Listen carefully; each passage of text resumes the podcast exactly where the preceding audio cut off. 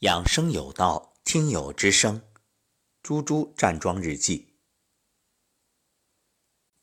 这几天在天台山桐柏道医养生大会上担任主持，疏于节目，所以猪猪老师周五、周六发来的信息都没能来得及录制，因为一寸光阴一寸金，大会高手云集。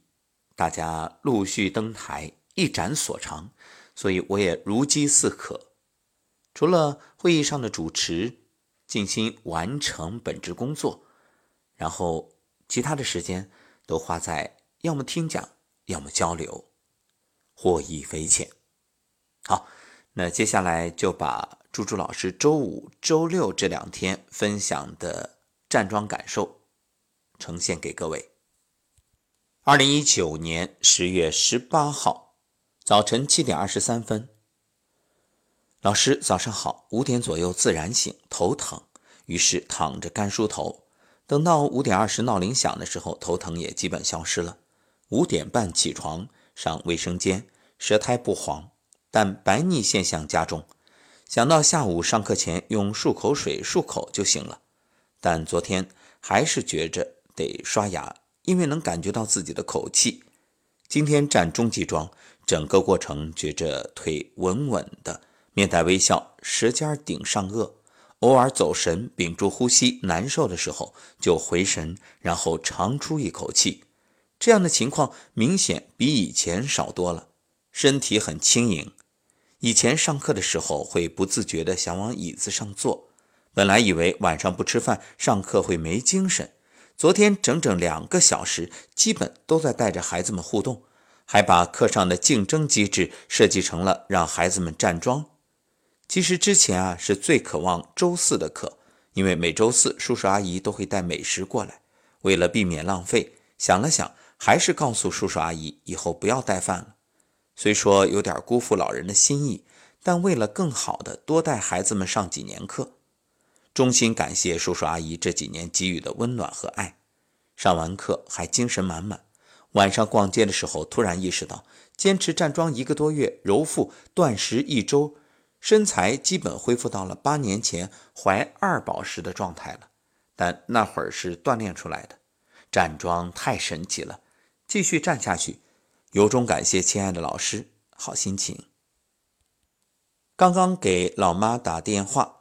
老妈也已养成了每天早上醒来揉腹站桩的习惯了。早上站初级桩，站完就排便。老妈说，晚上开始尝试，以后不再跑步，站中级桩，勤监测血糖，期待着老妈更好的变化。所以在这里告诉年轻的朋友，也许你觉着养生是老年以后才做的事儿，那我问一句，这美容要不要？瘦身要不要？如果你有美容瘦身的强烈意愿，站桩吧。这个理由够不够？还要为猪猪老师点一个大大的赞，能够把课堂上竞争机制，所谓竞争机制，这个大家应该都懂得啊。就是其实作为一名好老师，不只是。教学的这个业务能力强，专业能力强，还有一点就是善于调动孩子学习的积极性，因为兴趣是最好的老师啊。我以前是体育老师，体育本身为什么孩子都喜欢，就是因为其中啊，除了说有运动的这个成分，玩的开心之外，还有一个重要的原因就是其中的竞争机制。因为只要是体育课，它其中一定有游戏、有比赛，孩子们特别喜欢，因为争强好胜啊，这是人类的天性。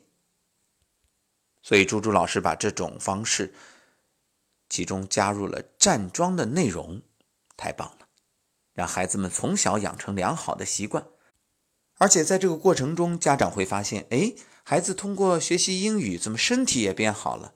嗯。为猪猪老师这个创举送上掌声。好，关于十月十九号站桩的反馈，我们下期节目接着聊。